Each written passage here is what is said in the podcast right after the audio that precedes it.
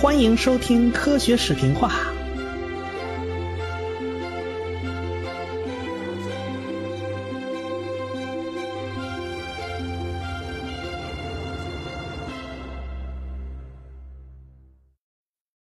上文书说到啊，爱因斯坦收到了波尔写的信，看到了波尔对不确定性原理的描述，而且也看到了波尔对于自己互补性原理的描述。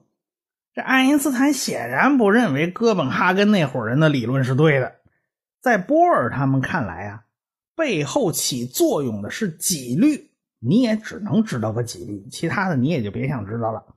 你测准了位置，那就没法测准动量；你测准了动量，那就测不准位置。爱因斯坦当然对这个理论很不满意啊，他他认为这个宇宙虽然显得深不可测啊，我们这个客观世界，但最起码它是靠谱的，对吧？它始终是确定的，它不是不确定的。他后来讲了一句意味深长的话，那就是“上帝不扔骰子”。一九二七年啊，对于物理学来讲是个重要的年份，因为这一年有个很重要的事发生。这一年呢，召开了第五届索尔维会议。物理学的大牛们，他们要碰头讨论问题啊！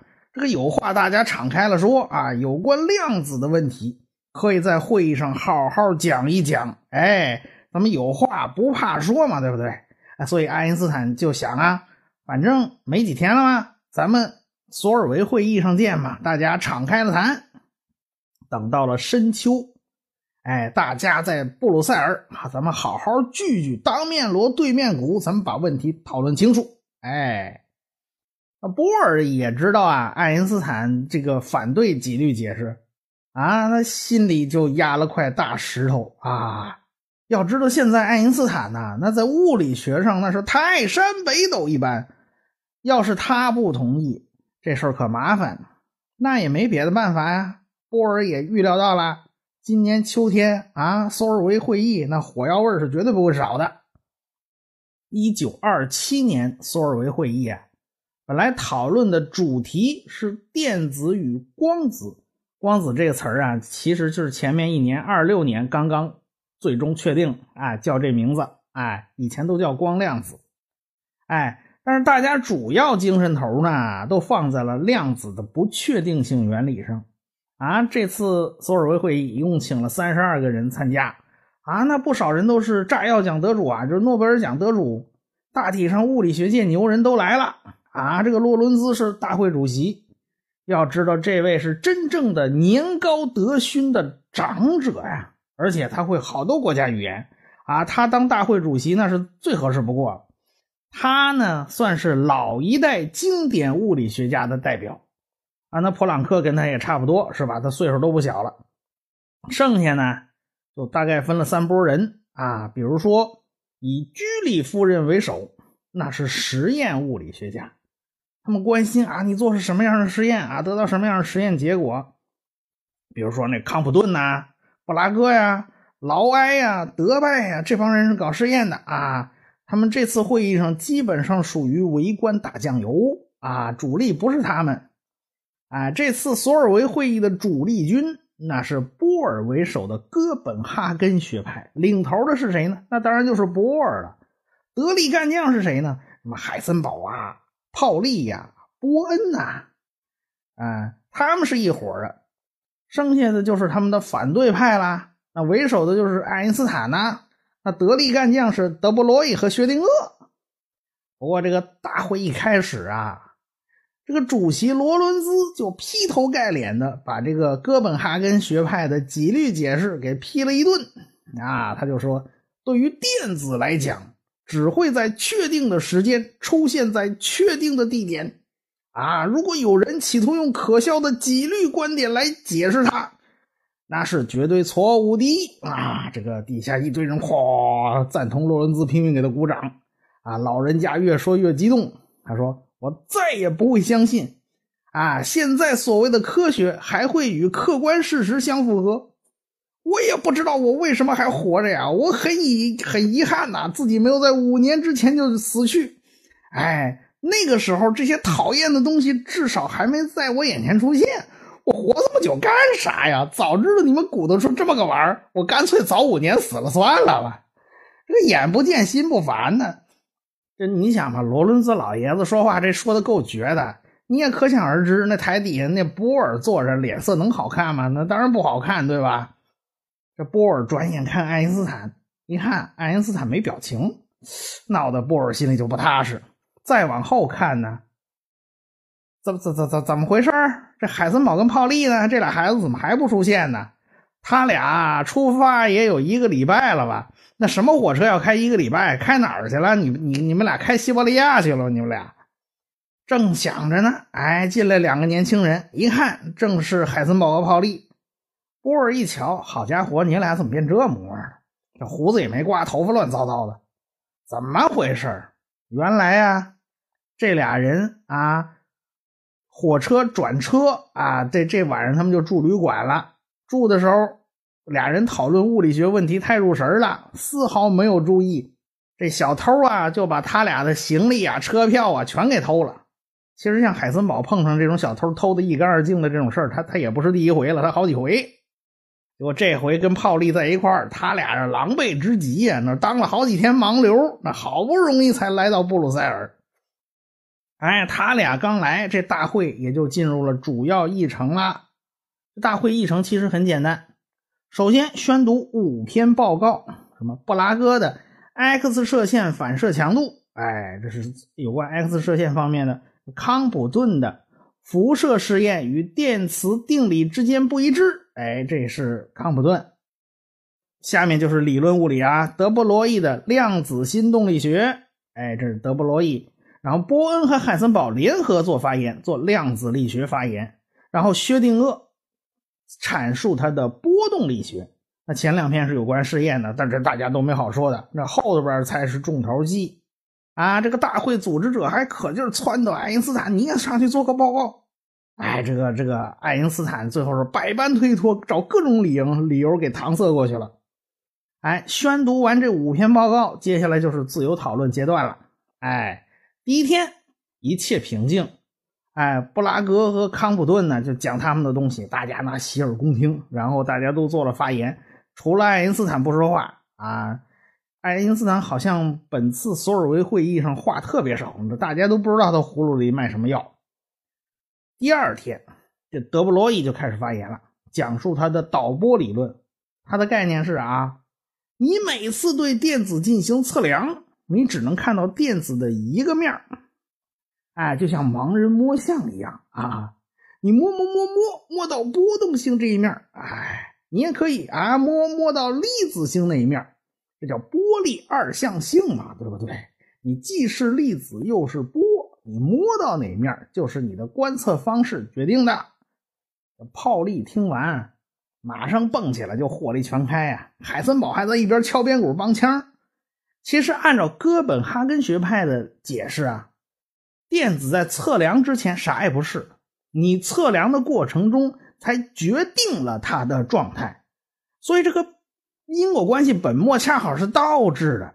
它跟德布罗意那个恰好相反。德布罗意说是，呃，你先决定了，然后我去测，但是哥本哈根学派就是倒过来的，你的测量行为反而决定了它是什么样子，谁主动谁被动啊？德布罗意就架不住这两位联合开火啊，特别是那泡利拿伶牙俐齿，德布罗意就架不住了啊！最后没办法，他说：“哎呦，我去打酱油了。”然后他一个劲儿看爱因斯坦，爱因斯坦面无表情，干看着不说话。第三天上午啊，海森堡和波恩联合发言，包括什么呢？数学体系、物理解释、不确定性原理、量子力学应用，就那么几个部分。首先把矩阵力学的数学工具，比如线性代数，就要介绍一下。毕竟很多人对这玩意儿都不太熟悉。哎，他们介绍完以后啊，还要回顾一下量子力学的发展史、发展历程啊。这门科学是从普朗克、爱因斯坦、波尔他们那一系延续下来的。我们这个结论就是他们工作成果的自然延伸。哎，这三位都在台底下坐着，是吧？给人家一个面子。哎，爱因斯坦这时候突然露出了笑意。他旁边艾伦·费斯特一看，哎，觉得这里头有问题啊！你当木头人也好几天了吧？怎么连个表情都没有？怎么这会儿笑了？这事儿不妙啊！他就写了个条子给爱因斯坦，上面写着啊俩字别笑。这爱因斯坦呢，回了个条子，上面写着个幼稚。哇，这个这个爱因斯坦真是啊，那看着别人都比较幼稚啊，但是爱因斯坦他始终不发言，他沉默是金的不说话。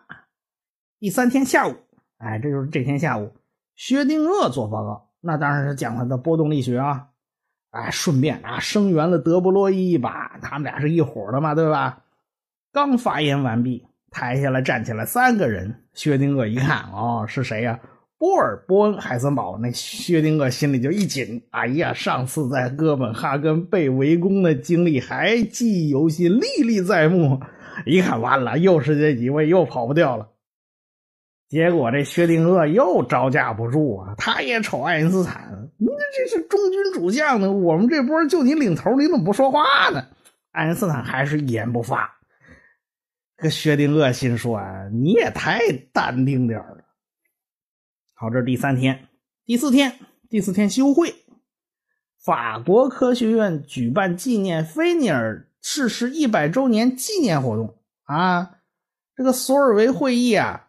休会一天半，爱因斯坦呐、波尔啊等二十多位就去了巴黎，向菲涅尔致敬。要知道，菲涅尔那号称是现代物理光学之父啊，是物理光学奠基者呀，那是法国非常优秀的科学家。光的波动学说，那就是在他手里完成的。这样一位前辈啊，很值得花一天时间去纪念一下，是吧？布鲁塞尔到巴黎其实距离不算远，也就三百公里。大致也就是上海到南京的距离，跑一趟也就跑一趟了，没多远好，这第四天，第五天，大家就开始自由讨论了。大家都想站起来发言，结果呢，会场上是一片混乱的。大会主席罗伦兹不断拍桌子，大家静一静，静一静，静一静。这艾伦·费斯特一看，这还是太乱了，而且大家都不是一国人，什么德语、英语、法语，那吵成一片。于是，这艾伦·费斯特就在黑板上写了一行大字，什么字？上帝真的使人们语言混乱了。这呢是圣经里面一个典故啊。他这个圣经里面典故是这么说的：那从前人们说的都是一种语言，后来这群人迁徙到东方的一片草原上啊，决定修建一座巴别塔。那上帝看着这事儿，觉得大事不妙，看来。如果人类只要齐心协力，那世界上就没有什么事儿他们搞不定啊。于是，上帝就把人分开、分散开啊，你去张庄，你去李庄，你去马家河子，然后呢，还要让大家都说不同的语言啊。于是大家沟通起来就很困难了。于是这个巴别塔工程啊，就是通天塔工程，就被人类的分歧啊和沟通问题啊，就给彻底搞完蛋了。这个典故叫巴别塔嘛。嗯，在西方国家那是家喻户晓，大家伙都明白。哎，这个艾伦·费斯特在黑板上写的这行字就这意思啊，就是引用的巴别塔预言。这下大家全老实了。哎呀，这个排队挨个发言啊，这个这不能乱，大家全安静下来了。这时候大会主席罗伦兹就点名，点谁呀？点波尔，就你就你是挑头的，先把你点出来，就叫波尔发言。波尔呢就阐述了观测的意义啊。对电子来说，你不观测的时候，啊，其实讨论它存在不存在这个没有意义啊。而且波尔他玩哲学啊，是吧？这个他就开始讲这个哲学方面的东西。他说，物理学的任务不是要找出自然是什么，而是对于自然，我们能说些什么呢？那波尔的话呢，就让大家比较毁三观，因为他把物理学意义给改了。这东西其实牵扯到哲学，波尔很喜欢从哲学角度去考虑问题啊。那比较老派的物理学家们都感觉到特别扭，那爱因斯坦也不舒服啊。就是哥本哈根学派那几个小将特开心，但是这小将里面狄拉克是个例外啊，他啥也没说，他其实对爱因斯坦的理论还是有点好感的。波尔是哥本哈根学派的主帅啊，那老将出马一个顶俩呀，这时候。大家都瞅爱因斯坦，心说：“你再当木头人，你再不发言，那可不行了啊！那那不行啊！”这时候，爱因斯坦终于站起来发言了。他一站起来，旁边这薛定谔、德布劳伊哦松口气，哎，你可算出来了。爱因斯坦呢是思想实验的大师，这能耐其实是在他的专利局练出来的啊。这一天到晚对这个图纸啊，你在他脑子里头把这个机械给他运行一遍，他能不能转呢？这电路通不通啊？所以脑子里抽象思维的能力非常强。他不跟你玩虚的。啊，理论上讨论来讨论去，或者说是玩点哲学思考，那都不顶事儿。爱因斯坦抬手就举了一个例子，他说：“假如板子上有个小孔，有个电子飞过去了，那么电子穿越小孔以后将会发生衍射现象，因为波粒二象性嘛，就是说我们电子也是具备波动性的，那必定发生衍射嘛。”爱因斯坦就说了：“我们现在有两个办法解释这一个现象。”假如用德布罗意和薛定谔的说法，这电子其实是个波，说白了就是一大坨云彩啊，它穿过小孔的时候就发生了衍射，这个好理解啊。第二种说法呢，就是哥本哈根学派的说法，就是波尔你们那一伙人的说法。他说确实有个电子，它就是个粒子，这没错啊，它不是一坨云，但是波函数是它的分布几率。电子本身不会在空中扩散的，它是个概率波。爱因斯坦承认啊。第二个观点比第一个观点更加完备，因为它基本上就包含了第一个观点。尽管如此，爱因斯坦仍然说他不得不反对第二个观点。爱因斯坦然后接下来就开始详细说明他反对第二个观点了。他是这么说的。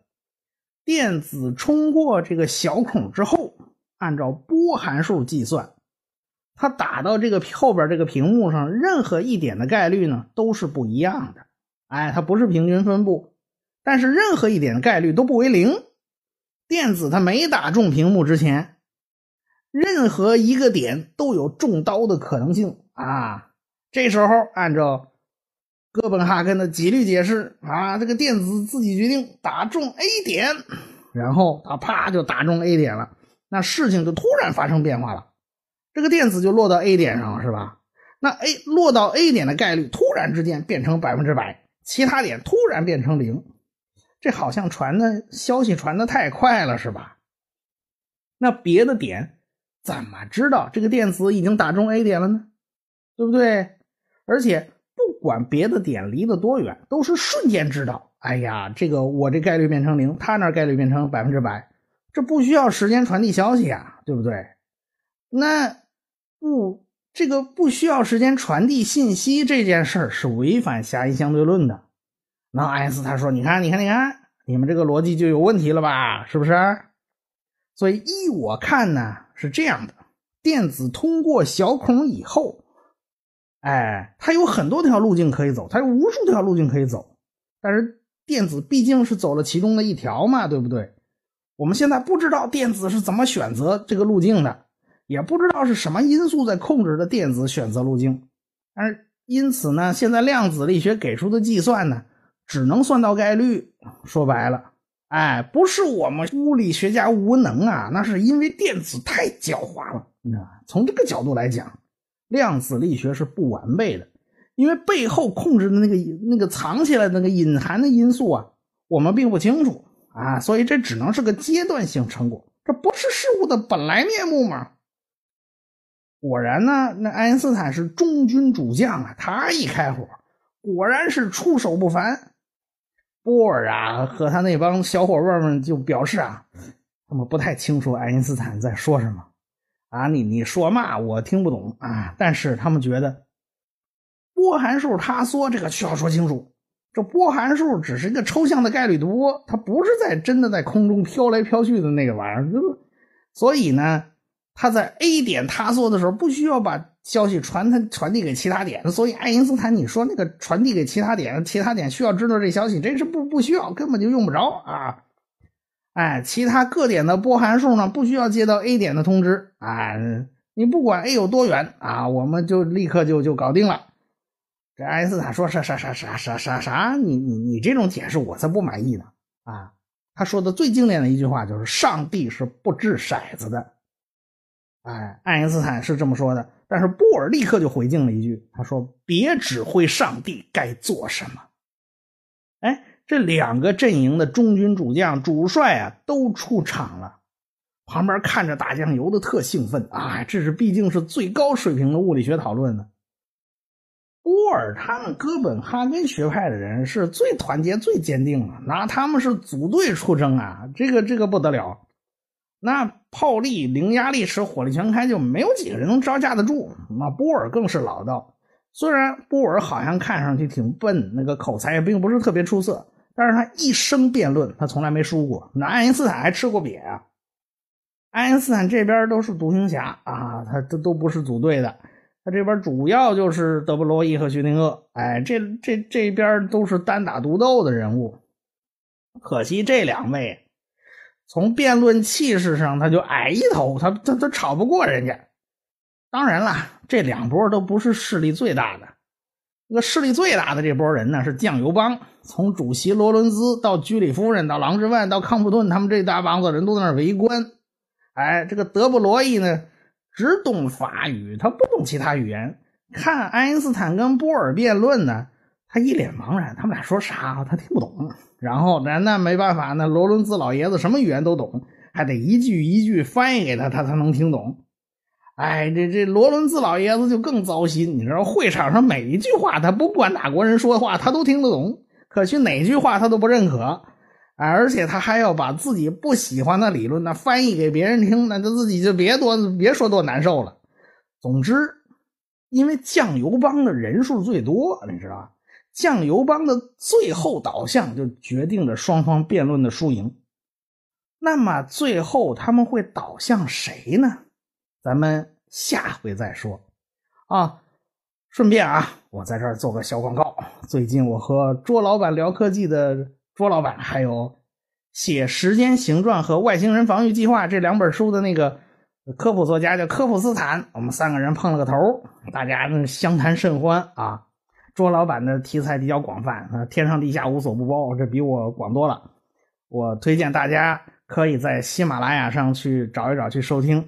哎，如果大家想看实体书啊，那么《时间的形状》是一本不错的相对论入门的书。还得过图书的文津奖，那《外星人防御计划》这本书名字都已经很直白了，大家那我就不多废话了。科普斯坦最近可能也要开播音频节目，大家可以在喜马拉雅上关注一个账号叫“科学声音”，而且呢，在这个“科学声音”账号里面汇集了我的科学史评话和卓老板聊科技的精选音频，也希望大家喜欢。好，广告就做到这儿，咱们这次就 over 了。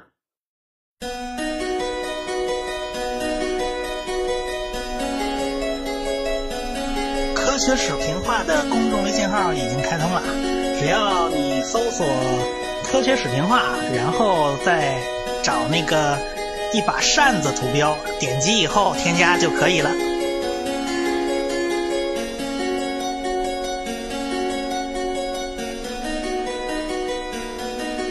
感谢大家的支持与关注。